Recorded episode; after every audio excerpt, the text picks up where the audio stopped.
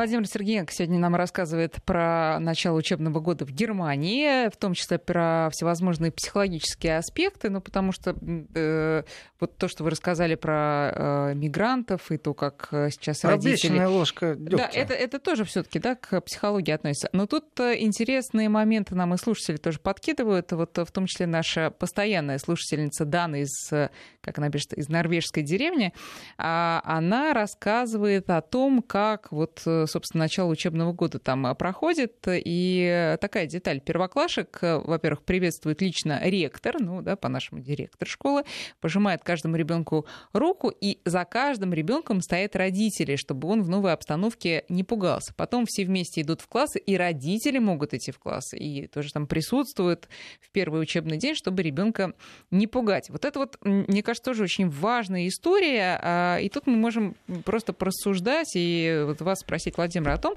как вот родители детей для педагогического состава это такие контролеры и, можно сказать, враги, или это а, соратники, с которыми вот э, учителя готовы объединиться и делать общее дело? Родители? Да. Или их надо как-то вот подальше за заборчик туда, и не надо вот тут нам мелькать. Ну, вообще-то есть правила, и считается, что родители абсолютно правильно вы, Катя, сформулировали вопрос. Считается, что родители не должны присутствовать при образовательном процессе. Это очень важный момент, потому что, знаете, как набегут со всех сторон, как начнут давать советы, так и закончится тем, что не дадут нормально преподавать.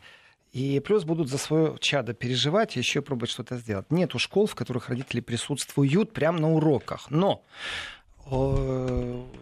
в некоторых школах, опять же, это обмен опытом сейчас идет.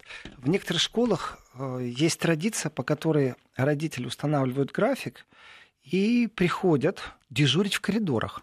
Особенно это связано с младшими классами. Потому что преподаватель может не справиться. Ведь давайте так, есть и законы и предписания. Вот элементарные вещи, прописано это регламентом или нет. Дети в первом классе, у них еще нет навыков во время перемены за ними кто-то должен наблюдать? Ну, там же есть воспитатели, по-моему, помимо учителей. Ну, давайте возьмем количество воспитателей в школах. Преподаватель, у него пауза. Он эту паузу, вот просто человеческая необходимость, он ушел преподавательскую, еще куда-то по своим делам. Вот у него тоже 10 минут это перемена. Он должен стоять в коридоре и смотреть за первоклашками. А если он не стоит, должен ли это делать другой? А вообще, сколько преподавателей должно стоять в коридоре, когда первоклашки услышали звонок и выбежали? И контролировать эту вещь. И вопрос другой. А если там 20 первоклашек, а если их 50? Вот все эти вещи должны регламентироваться. И в некоторых школах родителям разрешается присутствовать на паузах на этих переменах, для того, чтобы они просто помогали. Вот элементарные вещи. Упал, споткнулся, бежал, спросил ребенка, что ты ищешь. Ну, отправь его э, по коридору, где туалет. Он не запомнил еще. Ему 6 лет ребенку. Он не может выучить, что третья дверь слева — это туалет. Его нужно отправить и помочь. Есть школы, которые идут на это, есть школы, которые не идут. Все зависит от э, директора, от педагогического состава. Насчет родителей, друзья, контролеры. Знаете, э, честно говоря, считаю, что нужно все объединять. Контролировать тоже надо. У меня вопрос к человеку, который будет с моим ребенком 6 часов в день как минимум, э, очень простой. Не чему ты будешь учить. Ну, 2 плюс 2 или там как букву А нарисовать э, как ты относишься к детям, как ты конфликты тушишь, э, которые возникают, как ты хвалишь. Э, простые человеческие ценности, как они будут востребованы. Надо знакомиться с учителями, конечно, надо контролировать. Ну, не забываем, давайте так, у нас тоже большая разница в толерантности или в отсутствии этой толерантности. Я в одной из передач упоминал, и еще раз скажу, когда преподаватель вдруг начинает рассказывать про э, моносексуальную жизнь жучков, у которых 3000 раз в день происходит совокупление, на маленьких детей, то, в принципе, вопрос, а зачем ты это делаешь? Это входит в школьную программу, и родители связаны по рукам. Но если ты познакомился с преподавателем, обратил внимание на определенные вещи, то, по крайней мере, можешь четко поставить условия, чтобы это не происходило. И дальше, ну, понятно, да, есть возможность пожаловаться.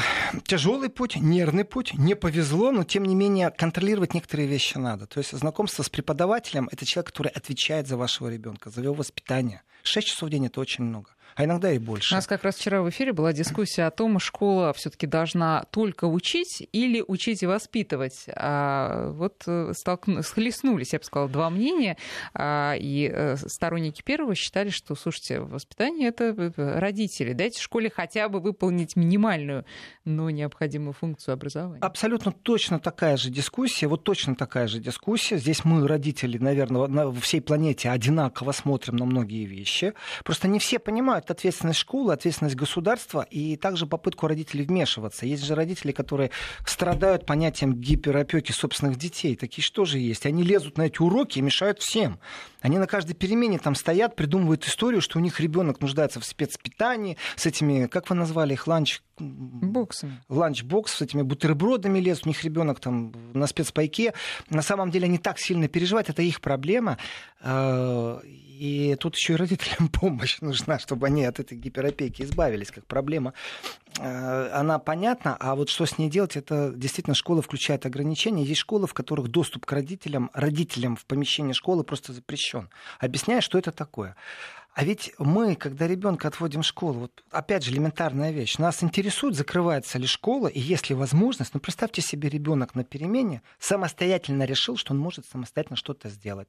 И у него разницы нет, какая мотивация. Он развернулся и пошел из школы. Вопрос, двери закрываются в школу, а выйти он может из школы, а там стоит охранник или просто двери закрыты. Так вот, родители во многие школы во время школьного процесса просто внутрь не могут попасть школа закрывается. Я считаю, что это очень важный момент. Это, опять же, дискуссия между родителями и школой. Это очень важный момент. Но ведь есть и другой аспект. Дело не в том, что мой ребенок может выйти из школы, а дело в том, что на территорию школы могут попасть элемент, который мне не нравится, что он там попал. В некоторых детсадах, между прочим, когда проходит подготовка к школе, это не только сводится к тому, что детей пробуют научить концентрироваться, они вот сидят минут 15 на скамеечках, внимательно смотрят на того, кто проводит эти занятия по концентрации, концентрации. Э, в некоторых детсадах, я не знаю, как это там в провинции, но в больших городах зачастую происходит, знаете, знакомство с улицы. Может, помните, в советское время было такое, у меня есть яркое воспоминание о том, что э, дядя-милиционер рассказывал, что такое зебра, пешеходная, как переходить улицу, посмотреть налево-направо. В принципе, безумно важная вещь. Вот безумно важная вещь — знакомство с улицей, с правилами дорожного движения на уровне малыша. Э, это кажется, что это элементарно, и это кажется, что в каждой семье все родители уже ребенку объяснили. Здесь это может быть прописано программой, притом не школьной, а детсадовской. И в этом отношении дядя-милиционер, вот наше время сильно изменилось. Он в современной Германии, я не говорю, что это во всех школах, но я с этим сталкивался неоднократно, это обсуждалось, рассказывает детям, о том, что нужно делать, когда вдруг на улице с тобой заговорит неизвестный. Вдумайтесь, кажется дико, с другой стороны, абсолютно правильно. Элементарные вещи. Но не должен я придумывать систему безопасности иногда. Я не самый умный человек на этой планете с точки зрения детской безопасности. Я могу делиться своим опытом. И вот здесь вот полицейские, когда проводят ознакомительное занятие, рассказывают, как переходить улицу. Вот, э, кстати, мне очень нравится. И это везде тоже у нас это общее, когда подход к школе вдруг перекрывается старшеклассниками, если едет какая-то машина, стоят старшеклассники, которые с красным флажком остановят машину, чтобы малыши перебежали. Я это видел и в Москве, я это видел э, и в Берлине. То есть у нас в этом отношении много общего. А вот что касается образования безопасности для малышей, как это ни странно и как это не дико звучит, это не значит, что там сейчас на Диком Западе черти что творится. Я считаю, просто это правильно. Мне понравилось... Э, вот этот вот урок по безопасности, в котором малышам говорят, если вы попали в тяжелую ситуацию, то не надо плакать, старайтесь э, не обращаться на улице, кому попало, просить помощи. Обратитесь в ближайший магазин, в ближайшую открытую дверь, в аптеку, там, где люди на постоянной ставке. Они вам лучше помогут, чем если обратиться просто к неизвестному. Потом еще неизвестно, будет ли в Германии ситуация такая, непонятно, будет ли он по-немецки разговаривать. Угу. И в этом отношении я полностью согласен. Ближайшая аптека, ближайший магазин, то есть о, любая лавка, где постоянно работает человек, он привязан. От него не ждешь эм, гадостей, наверное, так, если мягко выразиться. И в этом отношении урок по безопасности, с одной стороны, он дикий, а с другой стороны, он же навязан современным миром. Все, точка. Дело не в том, что вирусное заболевание есть педофилия, а дело в том, что в некоторых странах с людьми, совершающими эти преступления, очень мягко обходятся. Настолько мягко, что считают, что эта болезнь их лечить надо, вместо жесткого там карательного образа. И факты эти чудовищные, когда всплывает, э, что человек, который уже понес наказание, вдруг ни с того ни с сего, вдруг там э, работает э, чуть ли не в детском саду или устроился хаус-мастером. Это... Ну и у нас такие истории бывают. Хаус-мастер, Везде понятное такие выражение. Везде бывают. такие да. истории есть. И даже предписывают им к школам не подходить на 200 метров или к детским садам. Тем не менее, есть эта проблема. И я считаю абсолютно правильно не только с родителями говорить на эту тему, но и с малышами. Это важный момент. Насколько уроки безопасности э, регулярно должны быть, ну, это решение уже не за мной, это по-русски, наверное, облану, району.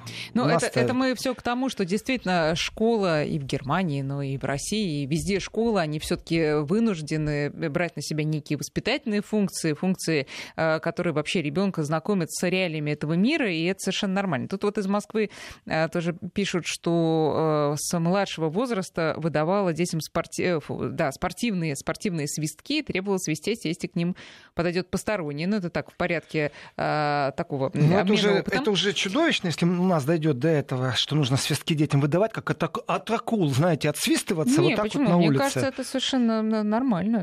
Э, дети разные. Нет. У детей разные психологические особенности. Э, есть дети, которые демонстрируют панический страх. Э, если им еще подыграть, они увидят собаку за 10 метров, начнут истерить. Здесь у каждого индивидуальный опыт, и невозможно каждого ребенка прям просканировать и понять, какие у него проблемы, какие навыки уже есть. И в этом отношении я согласен, что приходит полицейский. Здесь безумно важный момент. Ну, нужно перестать стесняться того, что полиция является нашим защитником и помощником в разных местах, в разное время, кому мы обращаемся. Вот это вот пренебрежение к полицейскому, оно закреплено. В Советском Союзе было понятие. Я помню этот урок э, воспитательный, в котором э, объясняли, как улицу переходить. Э, когда, опять же, вот мы говорили в первой части о том, что старшеклассники объясняют младшеклассникам навыки школьные, где туалет, где столовая, они имеют какую-то ответственность. Э, они тоже в этот момент подрастают как-то.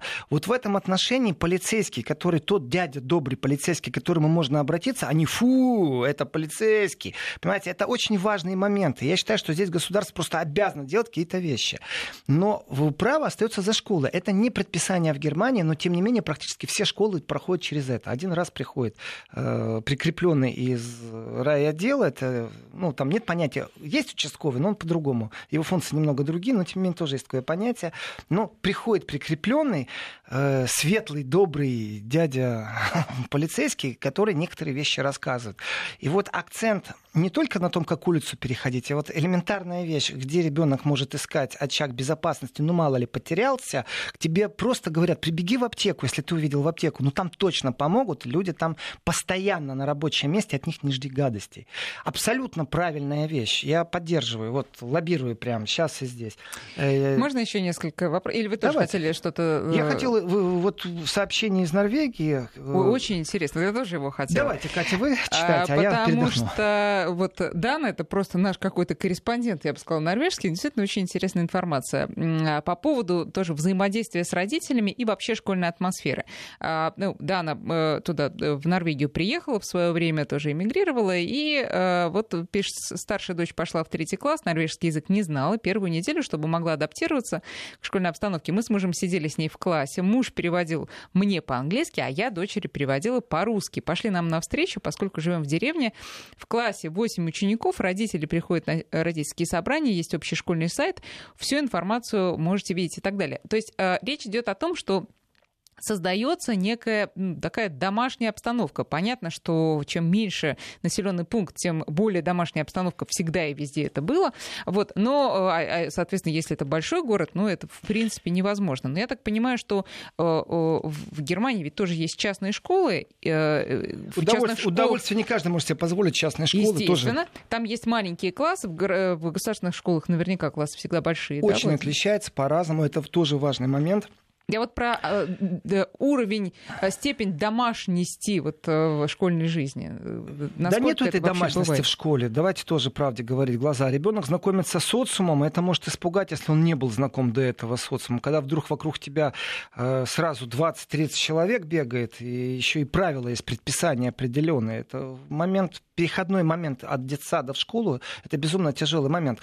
Э, насчет... Э, того, что вы сейчас прочитали, Катя. Смотрите. Представьте себе, вот смоделируйте такой момент, что в классе не один иностранец, штук 10. И вот так вот все придут с родителями, и еще по цепочке. Он на английский, я на русский. Э, это говорит об особенности ребенка и его восприятия. Э, жестко окунуть ребенка в лингвистическую среду очень просто, но это является беспощадным. Дети быстрее цепляют язык, у них это на автоматизме вырабатывается, потом они говорят без акцента, но это именно мигрантская жизнь, она относится не только к русскоговорящим, а у арабов арабов или у афганцев точно так же будет все это. А, и, и французы, и итальянцы учатся в немецких школах. Вопрос не в этом, вопрос в другом, если честно. А, я сейчас вспоминаю высказывание. Есть такой политик, притом это ну, далеко не маленький, это один из лидеров Христианско-демократического союза. Вот не получается без политики, простите. Э, Карстен Линненман, он давал интервью Райне Шипост, есть такая газета, еще в начале августа.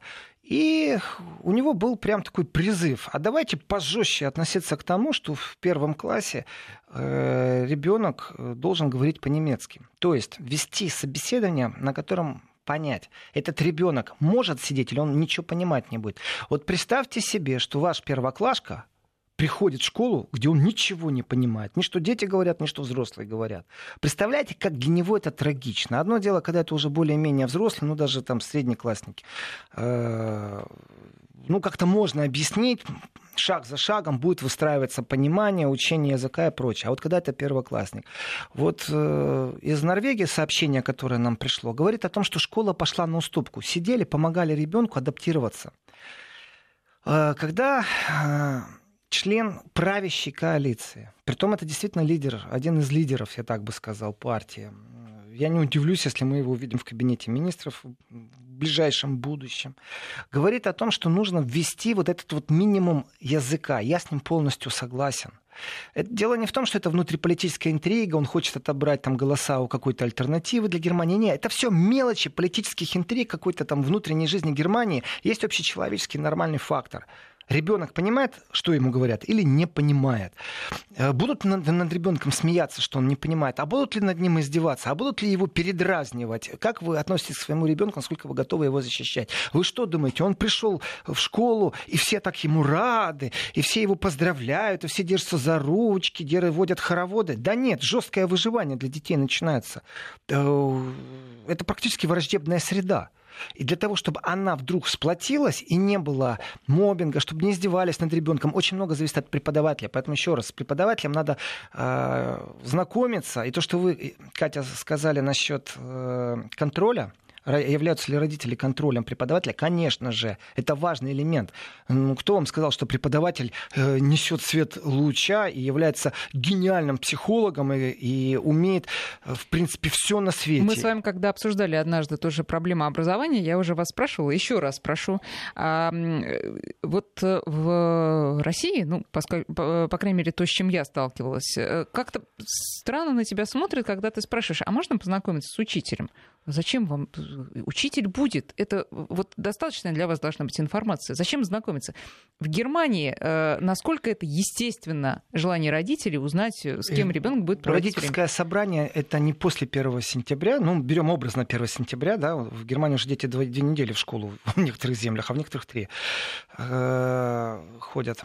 Дело в том, что это естественное желание э, должно не просто там понимают меня или не понимают. Здесь нужно менять. Если в России не понимают, почему родители хотят познакомиться с педагогом, э, я считаю, что этот момент нужно менять.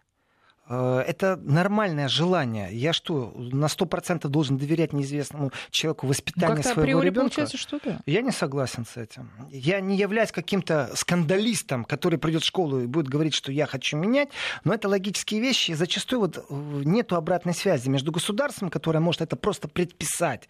Э, первое родительское собрание еще до того, как ребенок пошел в школу, где ты знакомишься с, роди...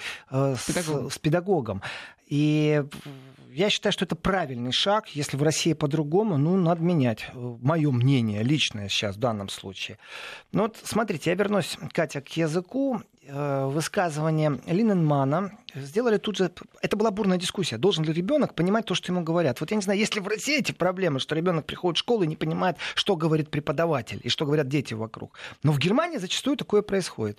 И вот политик выступил, давайте, ребята, э, введем правила. А может, действительно стоит детей как-то языку вначале обучить, сделать спецгруппу, а только потом отправлять в первый класс? Ну, хоть он хоть что-то понимал, вот это встань, сядь, дай. Ну, элементарные вещи, он если языка не знает. Мне ребенка жаль в данном случае, который не будет языка понимать.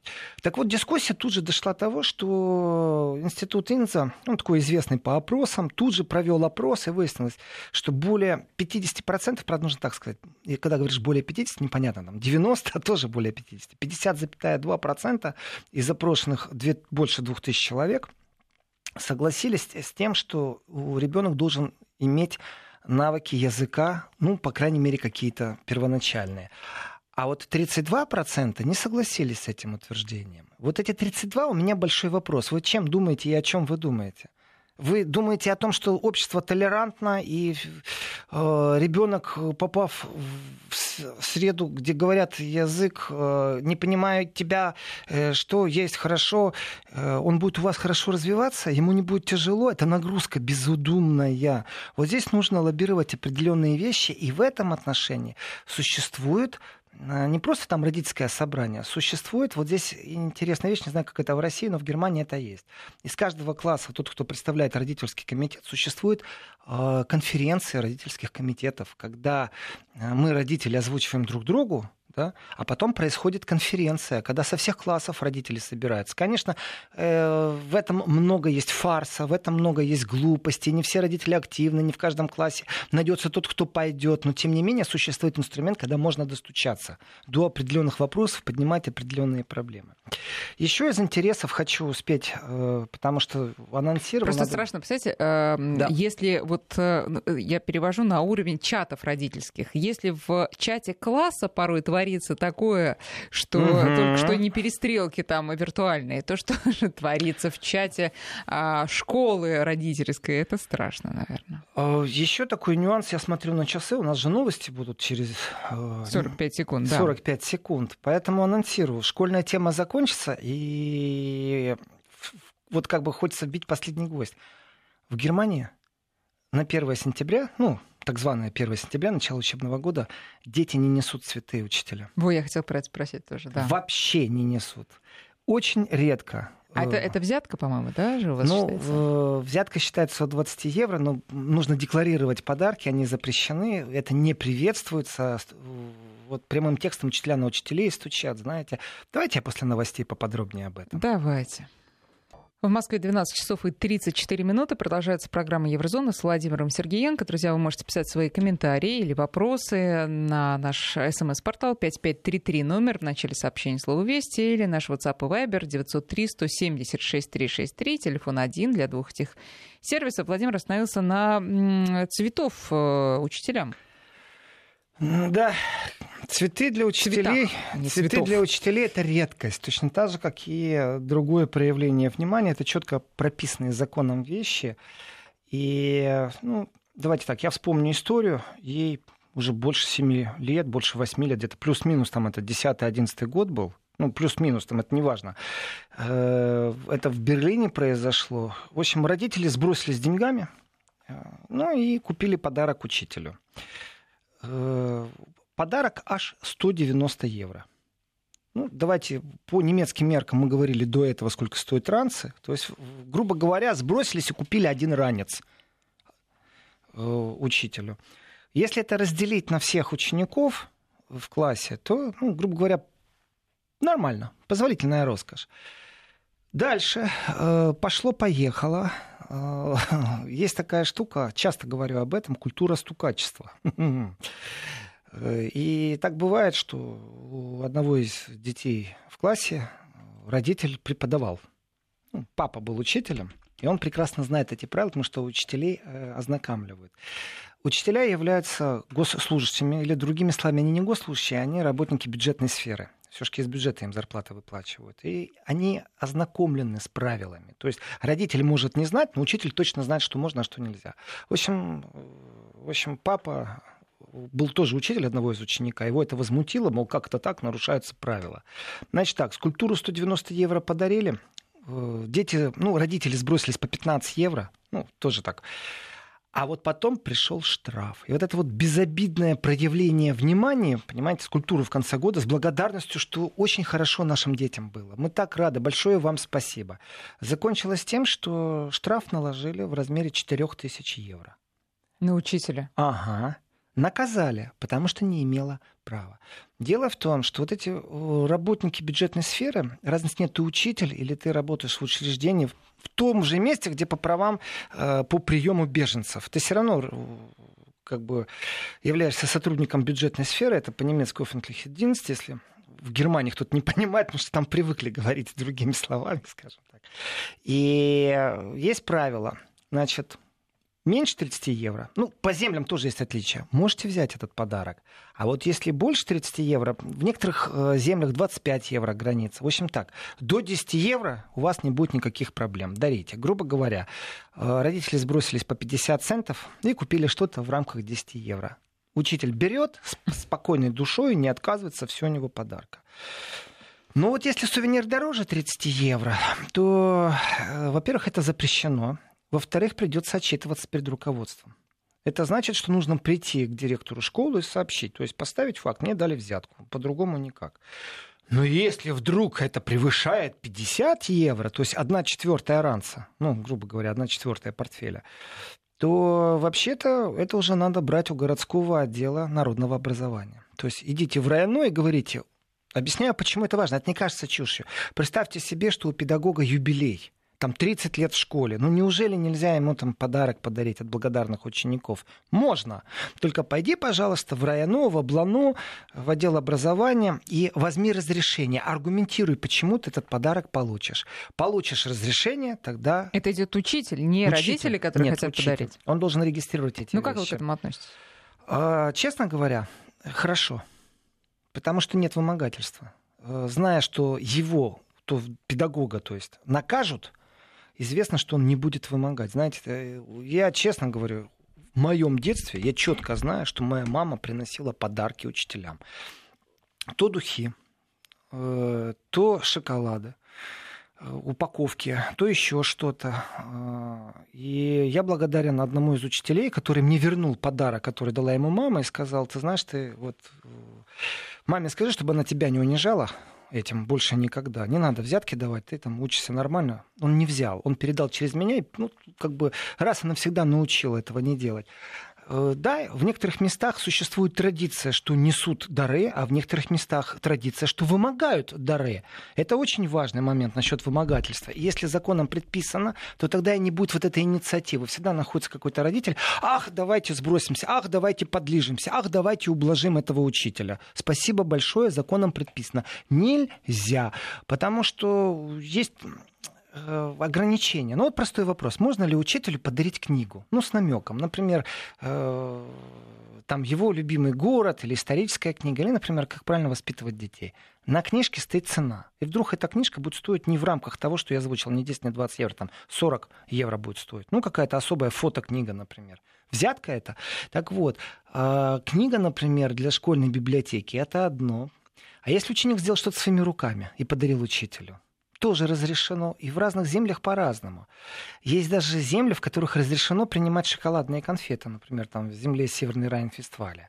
Но есть также список недопустимых э, подарков. Элементарная вещь. Подарочный сертификат. Пойдите в спа, отдохните. Э, авиабилеты. Поезжайте на курорт, съездите в ваш любимый город. Недопустимо.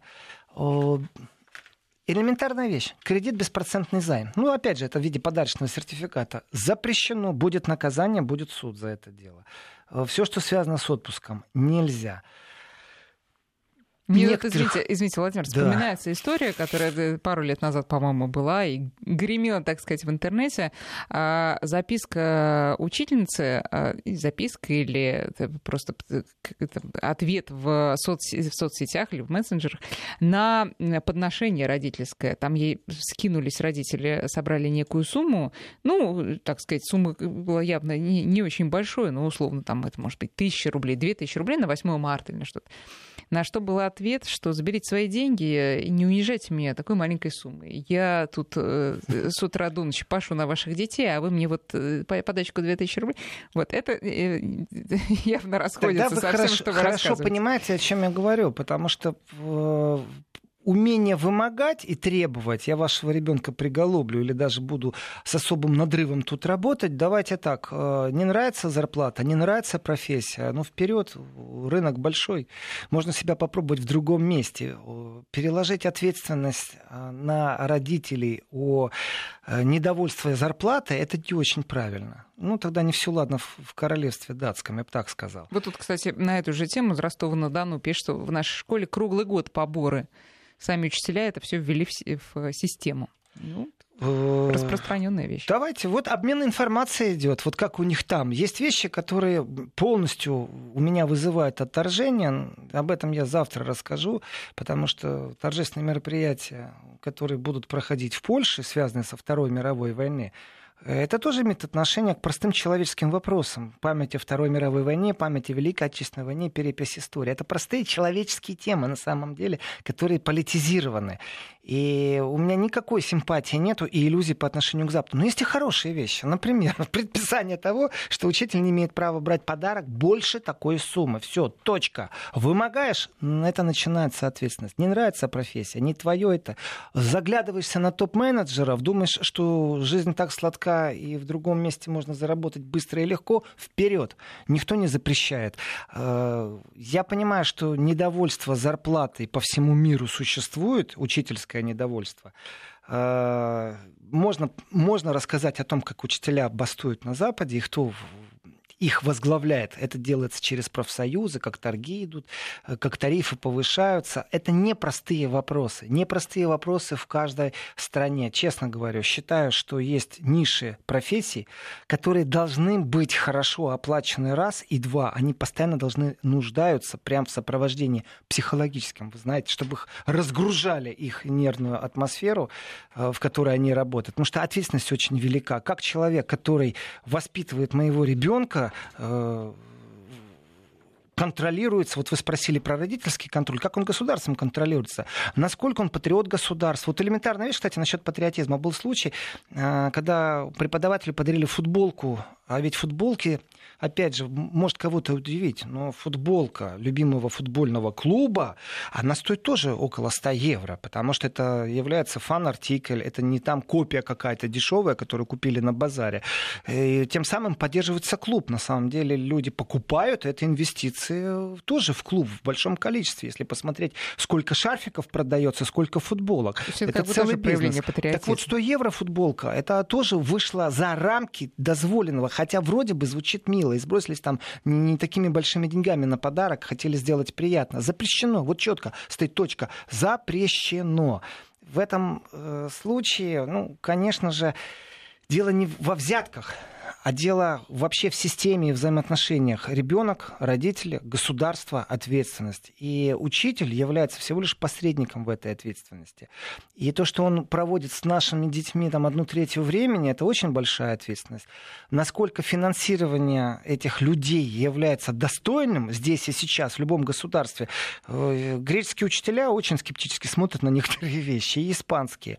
И в Германии тоже не так давно, три года назад было такая, ну, не забастовка, а предупреждали, знаете, письма пришли, что ваш ребенок в этот день будет так званый в школу, вы его, конечно, отправляете, но будет продленка, преподавания не будет. Почему?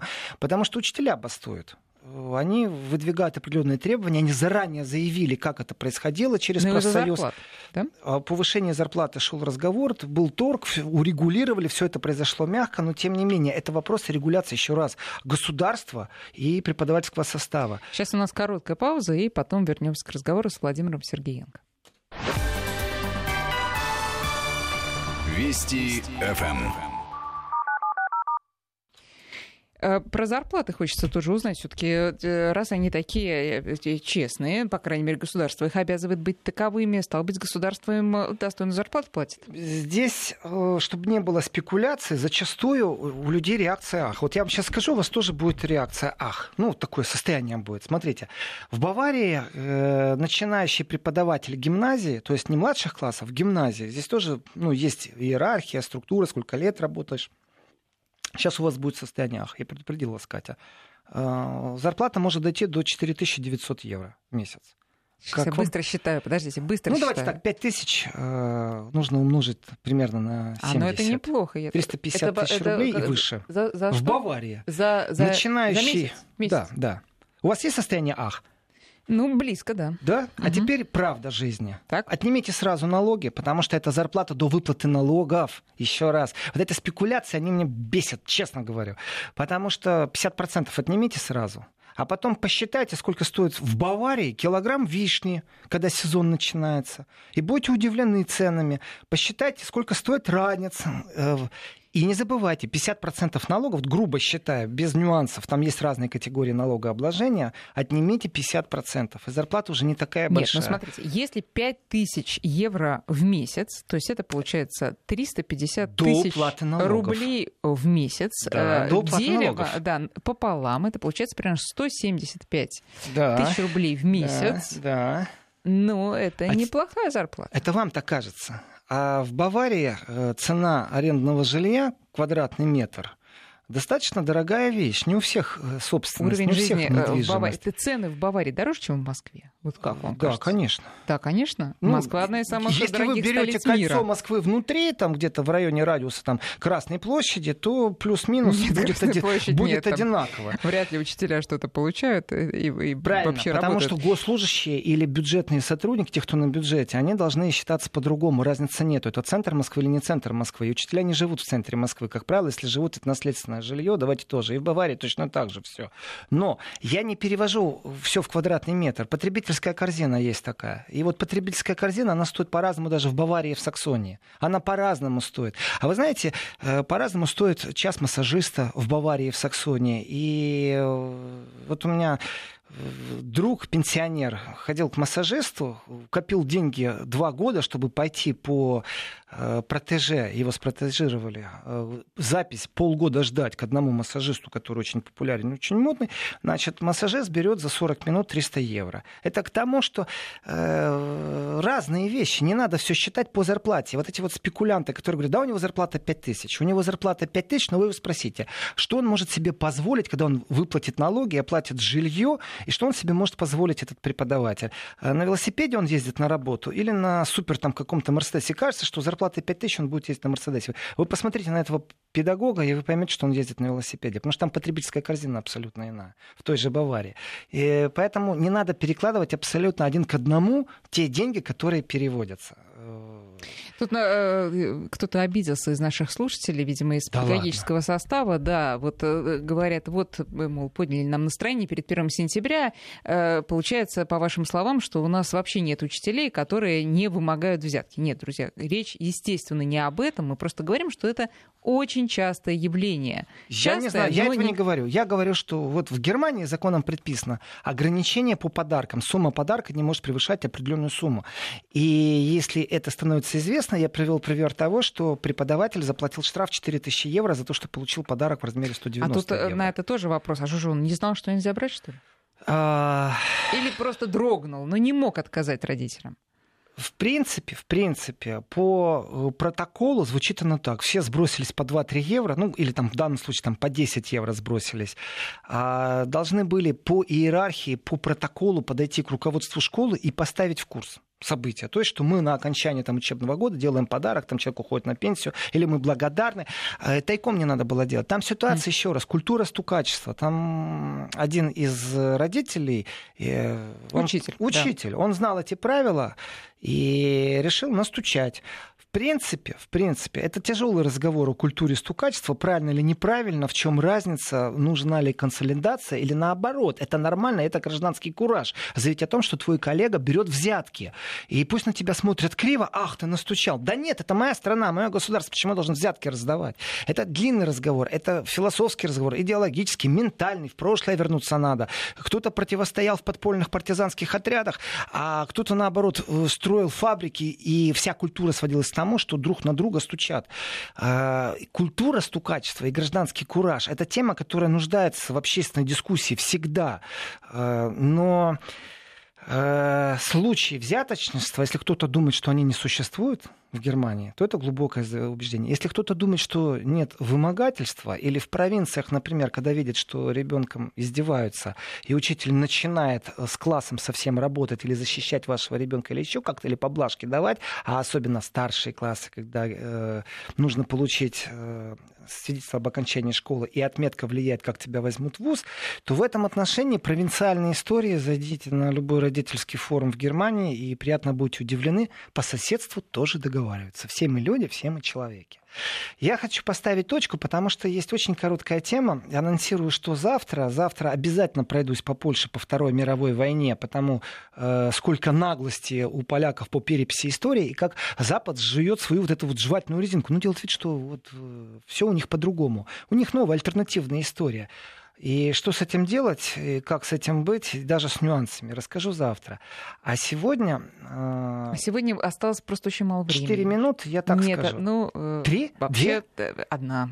Тогда Катя, сделаю очень просто. Тема, которую я обещал, я завтра ее расскажу с 11 до часу Еврозона Вести ФМ.